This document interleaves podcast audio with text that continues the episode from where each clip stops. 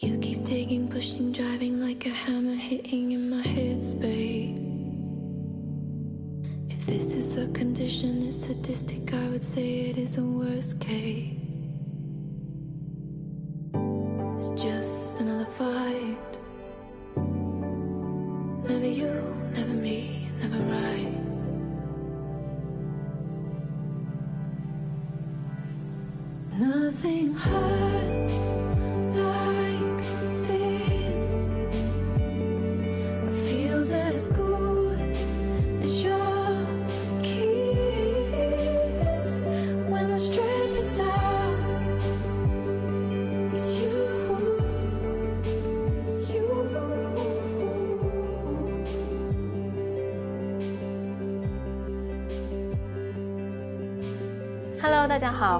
到来都来了，我是主播丸子。Hello，大家好，我是 Nicole。这一期呢，我们又有一个新的变化要跟大家分享，就是我们在网易云上建立了我们来都来了的歌单。不，这个事儿呢，你得先从先从大家表扬我们开始说。就是 我现在都非常怕你笑，就是你知道，对，我们来跟网友一个一个说是怎么回事儿。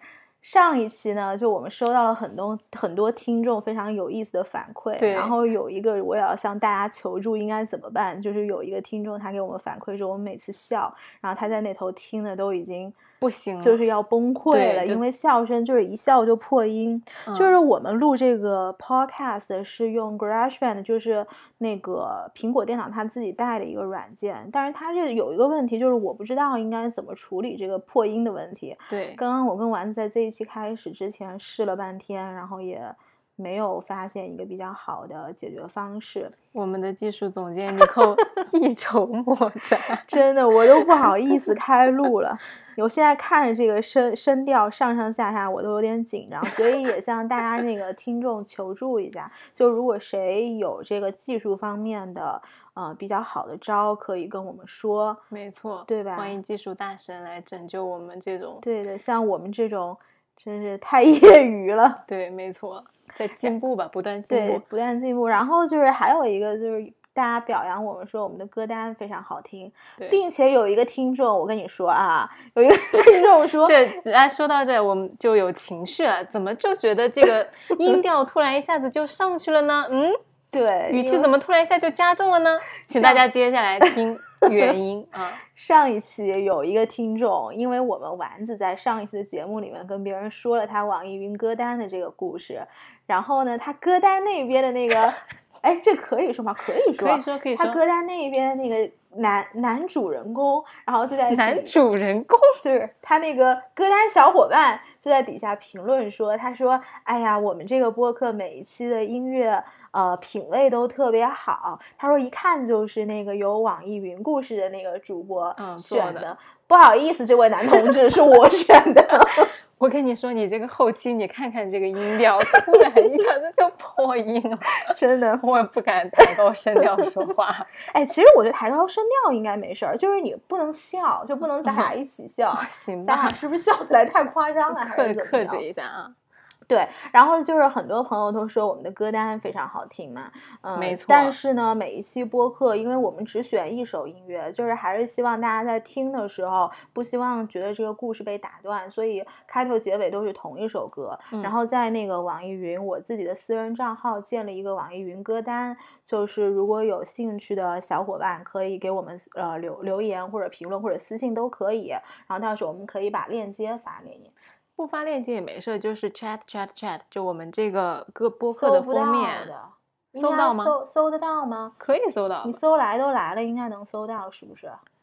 应该是可以的。待会儿我们附一个上去吧。哦，待会儿我们会在底下那个评论区，然后把它那个就是看看什么方式给它给它搜进放进去，不行搜我个人私人账号也行。好呢，对，然后今天是给大家说什么来着？今天要跟大家聊一个比较呃平时不太聊的话题。对，这个事出其实是因为上一周呢，我有一个很好的朋友，然后他们家有一个小猫死了。其实这个事儿我自己也觉得特别难受，所以今天就抓着丸子说说，我们来录一期跟死亡有关系的这个话题。对，呃，上一期它这个猫吧，其实是就是这样，就是我那个朋友家里面有两只猫，都是两只英短，然后大的那只猫是，就是不是死的是小的那只猫，然后他那只猫是在上上周的时候发现有那个猫传腹，就是我之前对这个病也是完全就不了解，嗯，然后后来才知道，因为我以前是养狗的，哦，对，所以就是我不知道猫原来猫传腹是这么严重的一个病。就当他们发现的时候，就发现这只小猫开始不吃饭了，而且就肚子特别大，肚子特别大，肚子特别大，但是它日渐消瘦，然后但肚就是肚子那一块儿特大，然后他就送到医院去，然后医生就跟他说，你这个可能是猫传腹。结果后来一拍那个 X 光，结果就发现它整个肺部，呃，应该只有。百分之十不到是那种，就是你看的是没有阴影的，嗯，就其实跟人是一样的嘛。就如果你有阴影的话，基本上它是十遍了，嗯。所以那个小猫到后面开始就呼吸也特别困难，然后有一天晚上差不多那个心跳到了一百多下。然后他们就觉得这可能不对了，当然可能也是我朋友他一开始没有经验，就是就没有想到这个事情会这么严重。结果后来一送到医院的时候给他抽血，然后发现又有败血症，然后基本上当时医生就给他下了这个病危通知书。这么严重？非常严重。然后我那个朋友呢，他当时就觉得有点崩溃了嘛。然后可能是因为医疗条件的这个原因，他后来就把那个猫送到了另外一个医院，就稍微大一点的医院。然后当时这个猫带它去打，因为它那个猫传腹，如果你是得了猫传腹，基本上每天要去打针。嗯，对。然后它这个针的话，首先它特别疼，然后特别贵。但是我朋友就说，就可能肯定不能放弃。嗯。然后小猫也很坚强，但是到最后一天，它临走的那一天去打针的时候，然后就已经住进养仓了，因为它没有办法呼吸。这个真的是特别严重了，对，特别特别严重，没有办法呼吸，然后就很虚弱，当时体温只有大概三十度，三十度左右，然后给它盖个小毯子，然后我朋友当时就陪着那只猫在那儿吸氧，好可怜啊。对，那只猫才多大？才一岁多。那只猫来的时候，来他们家的时候是六斤，然后到那一天的时候也是六斤，天呐，已经快两岁了，特别特别可怜。然后呢？那个我朋友当时就护士就跟他说，他说你们俩肯定不能在这儿，因为他我朋友跟他朋友一起去，他们两个人嘛，就说你们俩肯定不能在这儿了，不然这个猫它没有办法安静下来，就是接受治疗。嗯，然后那个我朋友后来就走了，然后走之前他还看着小猫在拿那个头撞氧舱。我不想让他走，就是就是他想出来，还是还是说不想让他走？对，因为他当时已经非常非常虚弱了，他还做了这个撞氧舱的动作。然后后来我朋友大概出去，呃，十分钟不到吧，就接到医院的电话，就说猫过去了。哦，对，然后我朋友当时回到这个医院的时候，他就看到那个猫被。被子盖住，然后他就当场就崩溃了。反正他之后情绪一直是处在这种非常波动的状态，然后身边的朋友也一直安慰他，但是他始终就跟大家说到一个点，他就是说他觉得自己特别的自责。嗯，就是他自责的点，第一个是我，就是他觉得他当时不应该走，他就一直反反复复跟我们说，当时那个发发就小猫叫发发嘛，他说发发肯定是觉得我不要他了。好难受啊！对他当时就一直说，他说如果我当时不走的话，其实发发搞不好现在也不会就这么离开了。然后他还有一个自责的点，就是觉得当时发发在的时候，我们大家没有更好。其实他们家把猫养的非常好，对两只猫都很好。嗯，但是呢。猫其实是一个还挺敏感，我觉得猫是比狗要更敏感的动物。就是大的猫，因为在那在他们家已经有三年多了，然后小猫是后来来的，然后所以大猫就是一直有一种，哎呀，这个就是我的家呀，就是这就是我爸爸妈妈，比较趾高气扬的，比较趾高气扬，然后有一个主人的感觉，对，比较把这个地方当自己的家。然后小猫就一直给人家一种它很紧张。就是养不清，你去摸它，它整个背就弓起来了，那种怯怯的感觉。对，它就很怯懦，应该没有在在家里面没有安全感吧？对，就是我们今天还在说嘛，那个猫如果它就是像猫跟狗都是，如果它有安全感，它其实睡觉的时候是会翻肚皮的。但是呢，嗯，对对对，我去我朋友家撸狗的时候，你嗯要是把它摸的舒服，它嗯开心了，它就把那个肚皮翻出来让你摸肚皮。对，没错，嗯这个就是狗它对你这个人有安全感的表对现。对的，然后那个大的猫，它就是每天睡觉都是各种翻着睡、仰着睡，就跟人似的。然后小猫它顶多就是把是两个上肢会翻过来，但是肚皮是绝对不会露给你的。嗯，这个好，就是就是非常的让人觉得很心心疼对，很心酸，感觉一直在寄人篱下。对，哎，就是这种感觉。嗯但是我们就在，他就一直在反省，说他以前是不是对发发不好。其实我觉得放到大众的这个呃评判标准里面来看，他们对猫一定是非常非非常常好的的。对，只是说大猫获得了更加多的宠爱。嗯，包括我们朋友经常也说，哎呀，小猫长得没有大猫这么圆咕隆咚的，或者怎么嗯样。讨喜。对，所以他就一直觉得说，我们以前包括经常说发发没有哥哥可爱啊，或者怎么样，所以他在最后这个猫离去的时候，就一直处在非常自责的一种状态。所以这个也就是今天为什么我会想跟呃丸子录这一期播客的一个初衷，就是我觉得其实我们很多人都没有呃学会如何去面对死亡，就不嗯管是、呃家人的离去啊，还是说身边这种小动物的离去啊，还是呃就是这种离别吧，in general。比较难吧，因为感觉人其实成长的过程就是一个不断在学习离别的过程。对你在不断的接受身边有人离开你，或者是你离开别人的生命。对可能小的时候，两个玩的特别好的小朋友在幼儿园里面分别，或者是你搬家，那个时候如果你失去了一个特别好的同学，你都会特别特别伤心。但现在你想一想，你要是搬家了，嗯或者是离职了，其实没有、没有什么好难过的，可能就是人嗯长大的一个过程，就是不断的接受这个离别的现实。但是你刚刚说到的死亡的话，我觉得你那个朋友他之所以会有自责的感觉，是因嗯为他觉得小猫在临终的时候他走了。对，他主要是这个点。但是，就是你刚刚的描述，其实小猫是非常痛苦的。对，就是可能听众不知道这个，我也是呃这次这个发发生病我才知道，其实猫传腹的针非常非常的疼，打进去。嗯，但是那只小猫它也非常坚强，就是没有叫一声，然后都知道大家是为了它的这个病在做共同的努力，所以到后面我们就一直在安慰它说，就是发发这样走了，对于它来说并不是一种很悲伤的事情。嗯这个其实就像怎么说呢？就像呃，如果家里面有人就是得了那种呃很难治愈的重病，然后因为有一些病他确实走了之前会特别，就是胰腺胰腺癌啊这种，他走了之前确实特别疼。对，就是如果当你身边你呃珍惜的人，或者是像小动物，它在被病痛折磨的时候，你放它走一马，我是这么安慰他，就是我自己是觉得。并不是一件会让人觉得很难受的事情，因为毕毕竟说到底，你逝者安息，然后这个生存的人才是痛苦的，等于你放他走了。我们以一种稍微乐观点的态度来想这个事情的话，你是帮他扛下了这些责任跟病痛的。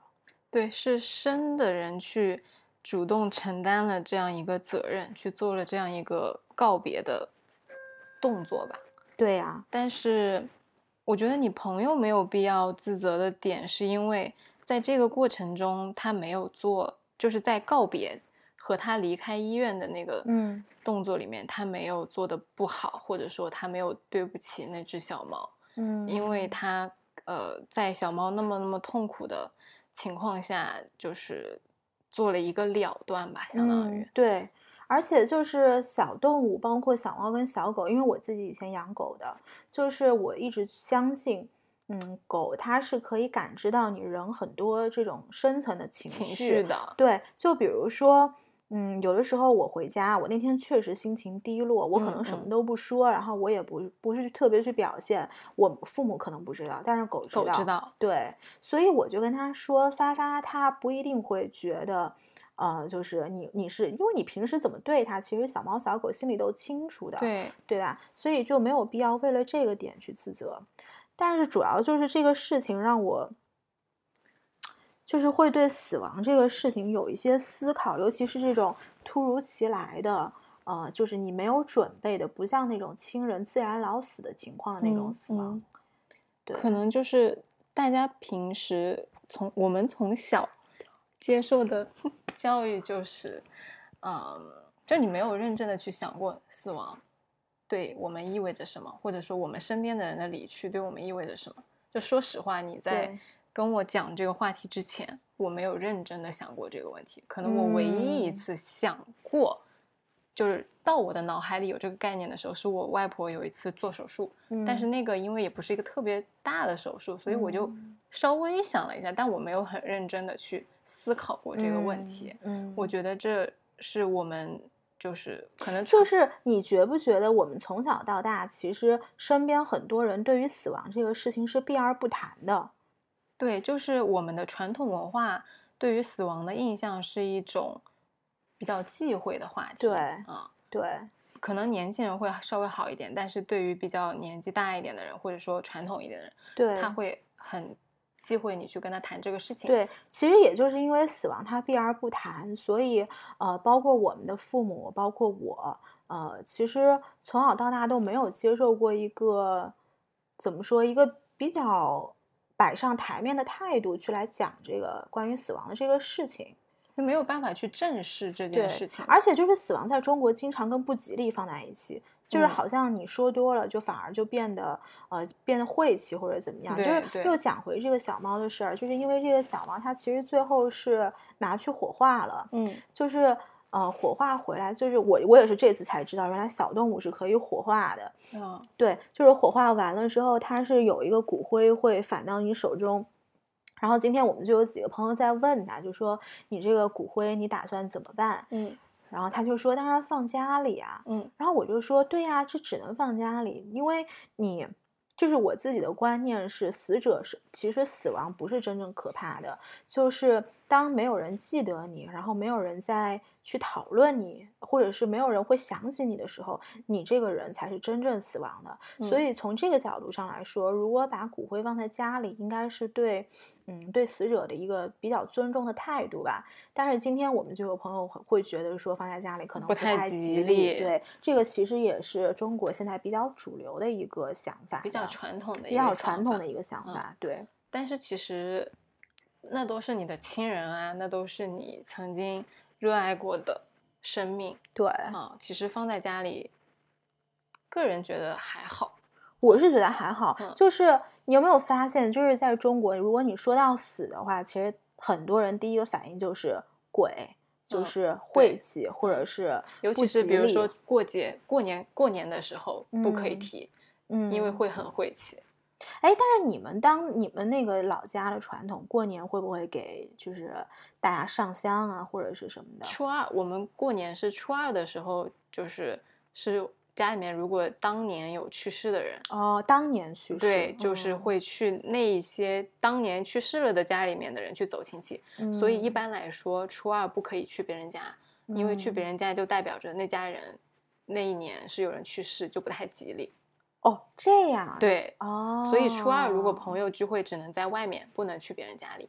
对，哎，其实就是真的，在中国讲起死亡这个事情，大家都觉得很晦气。可是你看，在国外，很多人就是陵墓住，然后嗯包括墓区附近的房子，它也也能炒得起价格。就是在他们的观念里面，死亡是一种，就是死者是来庇护你的，是来保佑你的，而不是说要伤害你。嗯，可能嗯在国外，我之前去维也纳的时候去过他嗯们那个中央公墓，嗯嗯嗯，然后里面就有很多名人的。呃，衣冠冢啊，或者嗯是墓地之类的，其实都挺漂亮的。嗯，因为他们会做很多的雕塑或者是花摆在嗯那儿，不像我们中国传统的什么说难听的那种坟场啊，或对或者是对那种阴森的感觉。其实人家就是一个非常有纪念意义的，甚至有点像公园的地方。确实有，国外的这种公墓其实做的非常的漂亮，对对吧？而且还有一个公墓，我想嗯说，就是我还没去，但我特别想去的嗯地方，就是叫那个法国的那个拉雪兹神父公墓。这是干嘛的呀？那个里面其实也有特别多的名人，但是哦王尔德嗯也在里面，就是全世界哦，这个我听女人的好闺蜜。对对，就是很多女人在那里留下他们的红唇相吻，嗯以至于就是过多，以至于政府出来干涉。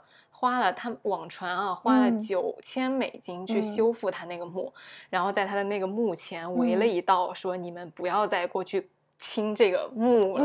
啊嗯，就你不觉得国外的很浪漫吗？我觉得相当浪漫。对，就可能国外的人对于呃墓碑，或者说，而且其实外外国人经常会说墓志铭，嗯，就是他们对于他们的死，或者说他们的一生会有一个 closure。嗯，我对我这一生的总结是什么？我要放在我的目的里面，嗯其实都是对一个生命终结自己对自己的一个交代，包括别人去看你的时候，他会有一个回顾，是一个挺好的过程。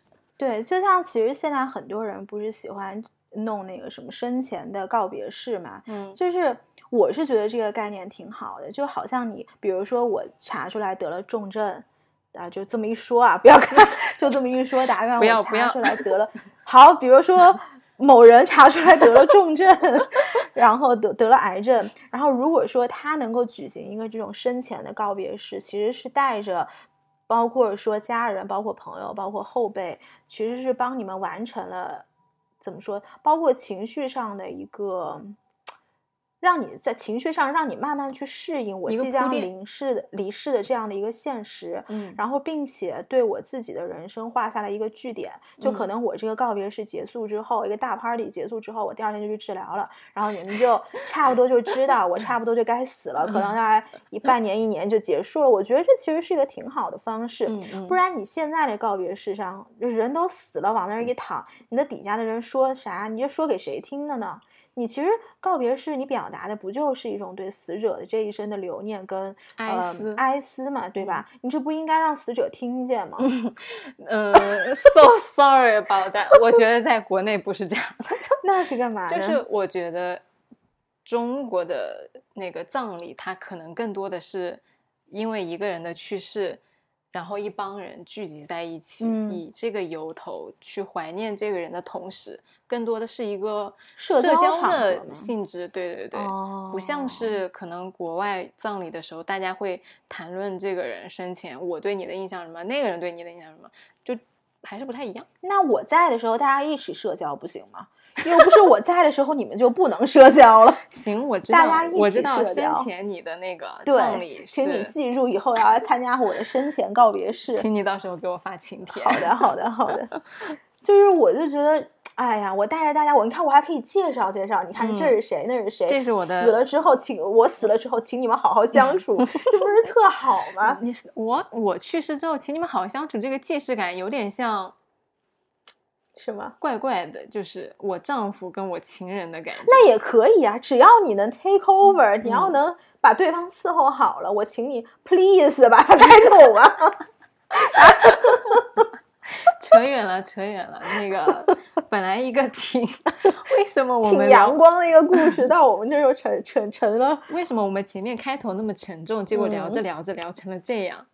哎呦，就是死亡这个事情吧，我就觉得它本身就不是没有必要是一个这么沉重的事情。嗯就是讲到那个小动物，我还想到国外以前我看过别人就自己的小猫小狗死了之后，他不是化骨灰了嘛，嗯然后他就会把那个骨灰给一些纹身师，因为他们国外就会觉得这种骨灰它其实是无菌的，然后他就把那个纹身师。然后直接打到纹身里面，就嗯打到他那个药水里面，直接就纹在纹在身上了对，你不觉得这个点子也非常的浪漫吗？特别浪漫，就是 I will always be with you, I will always remember you，啊，就是这种感觉。这是你的个人投射，因为 you always want me to remember you。对呀，我我就我还是那个想法，就是死者其实真正能够开心的，就是所有的人都他妈给我记得我，是不是？这个点其实就是我跟尼寇嗯一直有一个、呃分歧，就是嗯他的一直的想法就是说，大家记得我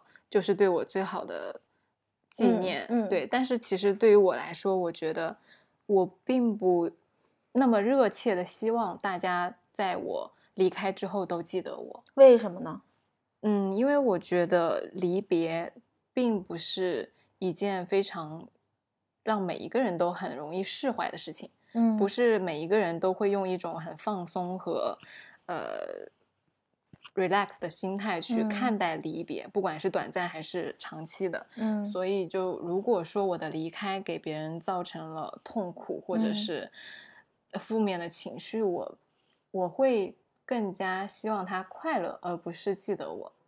但是如果说你的离去会给对方造成这种所谓的特别极度悲伤的情绪，那起起码那个人他在你生前应该是跟你很亲近，或者至少是你爱的人，或者是爱你的人，对吧？对，那你跟他的记忆不可能只是最后那一段，就是让他很悲伤的记忆，嗯就是他应该 remember you as a whole package。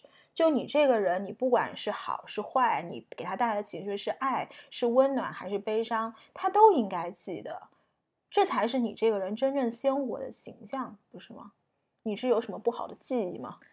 对，我觉得 OK 的，就是可能之前我们之前在一起很快乐的时间是可以被记住的，但是嗯如果说正是因为之前会很快乐，所以离开之后会很难过吗？很难过嘛，就是有一嗯个反差嘛，嗯特别强烈。嗯我我也不是说一定希望别人忘记我，我只是嗯说，因为不是每一个人都像你这么强大，嗯去可以 handle 离离别这个我觉得你就是想说，你不舍得他为你伤心。嗯，我舍得，但是我怕，但是就是就是我的一我的点在于，嗯不是每一个人都可以承受和很好的处理的。可能有些人哦伤心，但是他伤心完了之后，他会更坚强。嗯但是有些人伤心，他就会一直陷在那个伤心里面，他走不出来他。对，一直嗯是在这个情绪当中出不来。对，我觉得有这种人，如果这种人，我 prefer 他忘记我。你这就很像那种，就是分了手的男女，然后那个电视剧里面 那个女孩儿跑到男孩儿面前说，请你忘了我吧。哦，一般是男孩儿跑到女孩儿面前说，请你忘了我吧，然后女孩儿跑到男孩儿面前说，你一定要记得我。是不是我是那个电视剧是不，是这么演我是那个男生。电视剧都是这么演的，男的一一般都说，请你忘了我。嗯，我觉得是个人经历的关系吧，就是嗯，但是我可以理解啦，就是每个人的这个可能情绪承受能力是不一样的。嗯，对，而且就是，但是你知道还有一个点，就是每有些人他会假设，就是可能对方的承受能力不行，所以帮你做了这个决定。你刚刚讲的这个故事，就让我想到我自己的一个人生经历，就是我大概在想想啊，应该是高三、高高高中的时候吧。嗯然后那个时候我在考托福，准备出国读大学。然后有一天早上，那个我看我爸妈急急慌慌的，不知道收东西去机场干嘛。然后我们就问他，我说说你们俩干嘛去呢？然后他们就说，哎，你外公在哪个哪个地方，然后去参加一个婚礼，他就当时出了一个车祸，把脚给摔了。嗯，然后说我们去看看。嗯。然后我当时觉得啊、行吧，行吧。当时我也没把这个事儿太当回事儿。那你脚摔了你就治呗，那等我考完托福我再去看呗，那还能怎么办呢？嗯然后结果后来这个事儿就这么过了，然后他们就当时在就在我外公外婆那个老家那边，大概过了个三四天吧，可能有一个礼拜了，然后他们就回到回到我家了。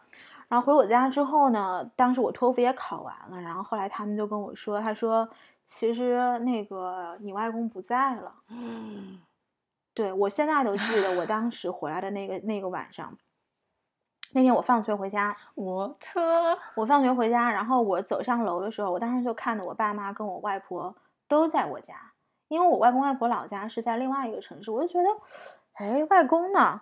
然后当时就因为我们家当时电视剧啊，对这个真是我人生，其实我是一个记忆力特别不好的人，嗯但是这一幕我到现在记得清清楚楚。嗯就是我一进门的时候，因为我们家先进去，左边是客厅，右边是饭厅嘛。然后他们那个饭厅，我就看到那个桌上摆了我外公的照片。啊，对那那一进去真的整个人都不好了。我当时整个就崩溃了。但是我这个崩溃完了之后，其实，嗯，应该说吧，如果把这个事情放大来看，其实我对我外公的离世还是比较淡定的。嗯但是我现在会想起这个事情，我觉得淡定的原因是我没有参与到他最后那一个星期的所有的慌乱以及最后的离世。我觉得崩溃的点就是我突然被告知了这件事情。对我没有突然被告知，我不知道我外公在之前有过呃挣扎或者是任何的征兆。你我突然走进家门，外公的照片摆在摆在桌上风中凌乱。，对我当时真的是特别的崩溃。其实我那种崩溃之后有一一段时间非常非常的冷静，就是我哭了大概十分钟，我就眼泪就擦干，我该干嘛就干嘛去了。我后来有就是但其实我我我现在回想起来，我当时的那个表现，其实还有是绷着对我爸妈的责怪。对我就想问说，你嗯后来有没有怪你爸妈没有告诉你？嗯，我其实心底是怪他们的，但是这个情绪我从来没有对他们说过。嗯因为呃，就是我现在回看我过去的人生吧，这个事件可以算是我人生遗憾的，嗯能嗯称之上是人生遗憾这四个字的一个事件。嗯嗯，然后这种事件我想了一下，应该不超过五个，然后这嗯个是其中一个，而且我觉得是排名比较高，就是对我就是遗憾程度比较高的一个，就是我以至于到后面那个我去我外公的这个墓上墓上扫墓，我都觉得非常的平静。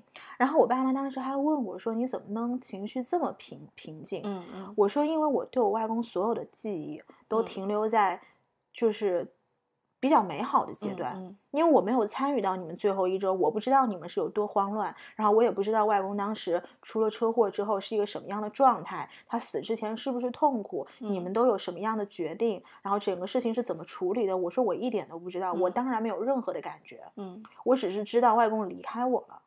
而且我跟我外公本来就不是住在同一个城市，所以只是说就是不是每天都会见面的关系，可能一年见上个。因为我小的时候跟我外公很亲，小的时候差不多每天中午都在他家吃饭，然后大概到我高中的时候，他就搬到另外一个城市去了。然后呢，就大大概是一年能够见个五六次这种挺多的了，挺多的。这种。现在就工作之后挺多的。对，当时我还在上学。哦哦哦对，那其实上学也是挺多的，就放哦，是挺多的。见五六次，不是说见五六天，就是可能我有的时候暑假会去他们那儿住个半个月、一个月都有可能。OK，对，所以还是比较亲近的关系。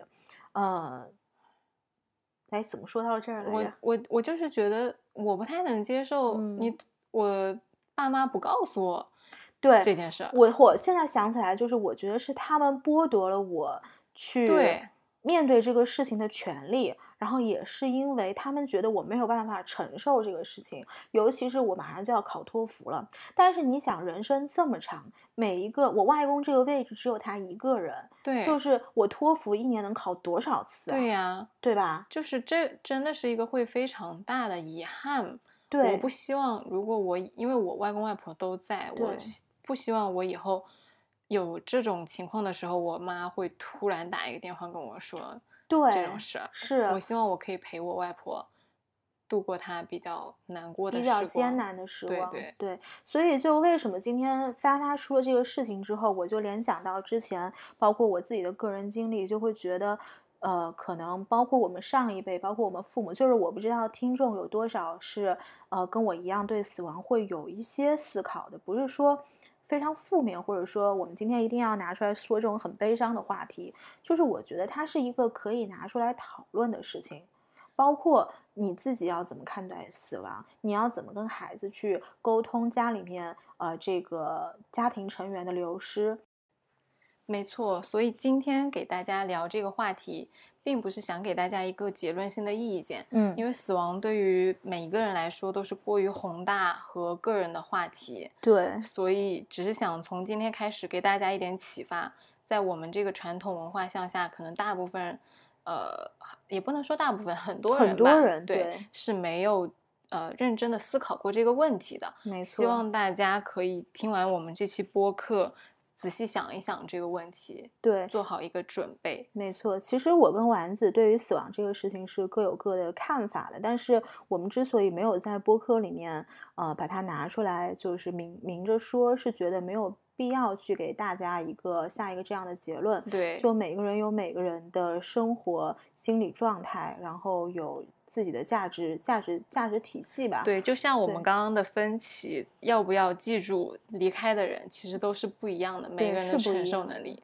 对没错，就是也没有对错，就是拿出来大家一起来讨论一下这个事情会比较好。不过有一个事情嗯是非常给给到大家的一个提醒，嗯就是要对自己的财产、嗯，资产做好安提前的安排。对，这里嗯就是你的律师角度 了，来，请开始你的表 演。对我，因为我的业务原因，我会接嗯。触到这方面的问题和遗产继承的办理，嗯。就是甚至就，但是接下来我要讲的这个故事不是我办的，嗯嗯，啊、这我要给大家讲的这个故事其实是一个比较遗憾而且悲伤的故事，对，就因为当事人缺乏对于呃遗产分配的这样一个观念，或者说嗯。他没有立遗嘱，导嗯。致后面比较悲剧。就是故事的主人公是一男一女，都是、嗯呃身患残疾的人，嗯呃，他们两个人呢其实是没有领证，嗯，但是相互照顾，一直相依为命了一直生活在一起。对对对，嗯十几年，都是身身就是有点隐疾的人嘛。然后嗯在、呃相互照顾的过程中呢，其实男方就经常跟女方说，就是非常感谢你照顾了我这么久，我其实也嗯。没有什么其他的东西可以给你，嗯。但是我这栋房子我肯定要给你，就嗯。我离开之后，我希望你可以起码衣食无忧。对，但是很不幸的是，这个男方他当时突发疾病，突然嗯。离世，就很重的病，当时就没有办法写遗嘱都，所以那个个遗嘱的遗字写了一个遗，哦，主字都没有写完，他就离嗯世了。嗯然后由于他们俩没有打结婚证，嗯，在法律上，那个女方她没有得到法律的保障，嗯在男方的家人把他起诉到法院的时候，就是这个立场对，嗯相当于纠纷嘛。嗯法院其实法官也非常非常同情这个女主人公，但是没有嗯办法，最后房子还是判给了家人，男方的家人。哦，嗯就因比较为遗憾。对，因为嗯。大家可能平时生活中不是每一个人都会，呃，有这个意识，说我要提前安排好我的财产的。嗯。啊，所以还有另外一个角度，就是说现在的虚拟财产越来越多了，比如嗯说股票。股票啊，股票都还好，股嗯。票账户是可以查的，对，嗯，但是比如说比特币，如哦果说买了个人买了比特币，对，嗯但是因为父母嘛，父母那一代可能他不了解，他不知道你有比特币的账户，对，那你买了比特币之后，如果突然离开了，嗯那这个账户里面的资产，父母是没办法查到的都。嗯嗯，哎，我有个问题啊，就是比如说一个人他离世了，有没有我们国家有没有那种中央系统，就类似于是我可以查你这个人名下所有的，不管是就所有的资产，因为你不可能说我去买个比特币、买个基金、买个什么玩意儿，我都跟我父母说，这个所以这这个就是我前阵子一年前吧，嗯。我就突然自己在办这个遗产继承案件的时候，我就嗯。突然把我所有的账号嗯。和密码都告诉了我爸妈把我爸妈吓到了。就他晚上的时候给我打电话说：“你嗯白天为什么要把你那么多账号发给我？” 对，我说：“没事，我只是突然想起来了，给你们一个备份。嗯，就对，啊就是大家应该有这个意识。对，我就记得我小的时候，我父母只要他们只有同时坐飞机的时候，才会把他名下所有的东西都告诉我。哦，但是直到现在，他们名下到底有多少东西，我根本不知道，因嗯为就是我父母那一辈，他其实也没有这个意识嘛。你想，如果我们这一代都不思考死亡的事儿，那父母更加不会思考了。他可以找律师，如果他不想让你知道的话，他可以在律哦律师那里或者是公证处去公证一份遗嘱。嗯，对的，但我也不可能不能跟我爸妈说，你们这 是不是这好像也有点不太对劲啊？你可以侧面的跟他分享一下类似于我刚刚讲的这种案例。然后除了其实除了比特币之外，还有什么淘宝的店铺啊那种账号或者嗯嗯 QQ 账号。嗯其实这个在目前法律都没有非常明确的指引，嗯，甚至可能 QQ 它的标准协议约定的是这个账号是归腾讯的。哦，对，所以如果你不知道账号和密码的话，父母很难去拿到你的账号。就是这种隐性的资产，就可能你嗯 QQ 里面是很多的人脉，然后或者 QQ 是账号值钱就是人脉值钱吗？还有什么值钱嗯，可能？Q 币吗？可能就是如果是有意外的话，我看过很嗯多的案例，就是父母他的子女出出事故了，嗯他很想或者说自杀了，嗯他很想知道他女儿生前的心理心路历程，嗯，就是为什么我女儿突然就出事儿了，他想去翻他女儿的聊天记录和 QQ。其实这个会有一点争议，就是能不能把死者的账号给到你父母，或者是因为它里面涉及隐私的问题。对，这个之前在美国也有过相关的判例，就是嗯 Facebook 有一个嗯父、那个父母去申请向 Facebook 调他的那个记录，其实后来 Facebook 也没有把账号给到呃那个父母，但是他把他孩子的所有的记录刻成了一个光盘嗯。给到了父母，但是那个账号的嗯。所有权、嗯。Facebook 保留了。嗯。啊、就这个其实确实是有有争议，但是想提醒大家的是，不要太被动，就你得嗯。提前，最好是做好一个规划。嗯，其实就还是回到我们刚开始说的，你应该正视死亡这个事情的方方面面，而不嗯。是对它避而不谈，没错，或者是闻之闻怎么怎么讲，闻之丧胆，不是 谈之色变，闻之丧胆，讳莫如讳深，莫如深，对一看就看出来哪个成语底子比较好了。语文课代表，谢谢。好的，好的，好的，好的，对，所以就是对于这个事情的话，还是建议大家都提前做好安排。对，对嗯，对，不知就像巴黎圣母院被烧的那一天，我嗯在知乎上回答了那个问题，就是不知道明天和意外哪个会先来。不过这个说的哦有点太悲观了，是的。，对，就就是我觉得还是不要以一个太悲悲悲观的这个态度去面对死亡吧，就真的没这么可怕。对，但是要以积极应对吧。我觉得，就是因为我嗯作为律师，我其实是抗风险的对意识能你是一个比较。理性的态度来处理这个事情，而不是从一个情感的角度来切入来讲这个事情。对就希望给大家更多的保障嘛。对，然后现啊在进入到最后一个啊趣味环节，引发一下大家的思嗯考。就是我之前看过一篇文章说，呃，如果说人知提嗯前知道了他的死亡时间，嗯嗯他的生活会不会因此改变？嗯你想知道你什么时候死亡吗？啊，我应该不想吧，因为我觉得如果提前知道死亡的话，他比如告诉我我七十岁死，那我七十岁进入第一天，我得多慌啊！从一月一号慌到，如果我十二月三十号死，我这一年多亏呀，是不是？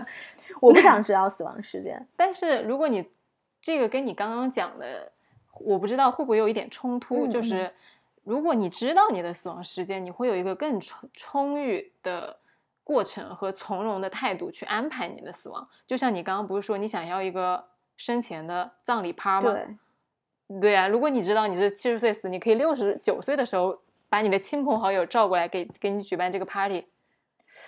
嗯，对你这么说，其实是有一点儿。那你如果你这么说，我是不是得五十岁就开始办这个班儿啊？你可以五，你五十岁办一个趴，六十岁、五十一哦办一个趴。我今年还没死，来 再来一个趴，明年还没死，再来一个 对趴对，。庆祝余生嘛。对，那从什么时候开始才算余生呢？其实从此刻开始就是余生。意思就是说，从明年开始，这不就是生日 party 吗？你可以换一个角度想啊，就是每天睁开眼，哦，我今天还活着。哇，要不要这么丧？我觉得是这样，就如果是生日趴的话，其实你生日趴过到那个可能六十岁，哎，现在人的平均寿命是多少？七就打比方七十几岁，你从七十岁开始就是余生趴，今年七十一岁，哇，我又活了一年；七十二岁，哇，我又活了一年，赚到了，捡嗯到赚到。没有我说的那种生前的这种葬礼，主要是针对呃，就是检测出了已经有疾病了，那嗯么我已经知道大概是在什么时间区间，而不是说我现在这个阶段我就已经知道我是七十岁还是七十七十一岁死，我可以是在六十九岁的时候知道我是还有半年还是还有一年。如果就他这个缓冲期没必要是我拿一辈子去缓冲吧。但是其实，就算不告诉你，如果我们平安顺遂的度过一整个人生的话，你大概也能预期到就是八九十，或者说长一点一百呀。嗯，对吧是，就是我会想要的那种余生，呃，就是生前的追悼会，就是已经知道自己疾病了，然后让身边所有的人有一个心理准备，也给自己的人生画下一个句点。你有没有发现，当我嗯们在聊这个猝不及防的话题的时候，其实你有一点对死亡还是没有那么的从容的。对，嗯，对的，就其实还是要边走边看嘛，因为我们现在也不是说已经走过了人生的大半段，就是我们其实录这个播客也是在探索这个事情。对就是当我们的人生的阅历可能更加丰富，然后经历过更加多的事情，有更多的人离去的时候，我们会也许会对这个事情有更加全面的一个看法。一个动态的看法。对，应该一对一个动态的看法，应该是这么说。我觉得说到底，哎，可能真的每个人还是 case by case，、嗯真的，那你那你现在再想想，你想知道你什么时候去世吗？我不想，你不想？我不想，我还是不想。对我就是怕，为什么呢？就是就是慌啊，就怕恐慌啊，对啊。你告诉我，比如说我七十岁死，你想知道啊？那我这一年多慌啊！是吗？你不想？如果我就准确的告诉哦你是几年几月几天，精确到天，你愿意吗？那我这一个月我都过不好。比如说，你跟我说十二月三十一号死，七十一岁的十二月三十一号死，我整个从十一月开始就过不好了。哎，不是，那你老人家都知道人要有意思的呀。但如果是老死，我可以接受；如果是意外死的话，对你老死，你告诉我可以，就是正正常的，就是老人家那种死，或者是生病死可以。但比如说你说车祸或者是什么那种死，难道你不想提前知道吗？不想提前知道。为什么呢？因为你车祸死这种东西都是一瞬间的，就是嗯就像我说的，如果你告诉我七十一岁十二月三十一号那一天会死，那我从十一月开始完了，还有三十天，完了还有二十九天。但是如果你是病态的话，如那我在这一个月前已经是处在治疗或者是已经快不行、奄奄一息的状态了。不是，但如果说是意外的话，嗯其实我更想知道，为什么呀？因为如果我就是意外的时候，其实你的人生是戛然而止的。对，你突然一下停止了，你可能有很多事情你没有办。我今天早上出门，我本来是想跟我的爱人嗯一起约个会，或者是嗯我还想跟我妈说一下，我嗯给她买了个礼物，但突然一嗯下全没了。嗯那我如果是这样子的话，我更想知道，我如果不是七十多岁，我可能是四十三十，嗯，突然有一天的话，我希望我能够提前知道，那样我可以更好的安排我的人生啊，遗憾会更少一点，嗯这么说其实也有道理。对吧？对，嗯，所以说明我自己也没想清楚，可能说明你还是紧张。说明我还是紧张，嗯，对，还是紧张。哎，听众朋友们，真不真实？真不我们是不是一个非常真实的对谈话节目？就是我们刚刚这一段完全是没有没有对对过的，就是临时上来的。突然就是很想讨论一下这个有趣的话题，因为我是之前看到过过一篇呃类似于调查报告之类的文章，嗯。它就是做研究说，如果告诉人什么时候去世，他会嗯。分析有会分成两批人，就当人知道自己什么时候死亡，嗯。有一批人就会疯狂的去逆天改命，嗯嗯，就如果他知道他自己是游泳淹死的，嗯。他会疯狂的去练习他的泳技，嗯。他避免他自己的死亡。如果他知道他是抽烟喝酒的，那他那天他开始他就戒烟了。嗯，然后还有一种人不逆天改命的方式是，我接受他。不是我知道，哎，我是游泳淹死的，我不接受，我非要提前我自己去跳楼哦啊、就我要掌握我自己的命运，就会有很多嗯种很有意思的对，状态表现出来。哎是啊，嗯，对我觉得这个其实还是一个挺有意思的话题，大家可以自己思考一下。哎呀，行了吧，那这一期差不多了。嗯，今天就跟大家聊到这吧。行，如果大家有什么想听的或者是想说的，就给我们评论区留言吧。嗯，谢谢大家，谢谢大家，拜拜，拜拜。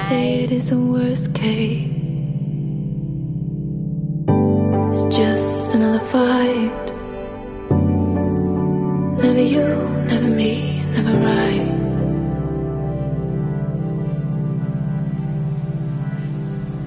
Nothing hurts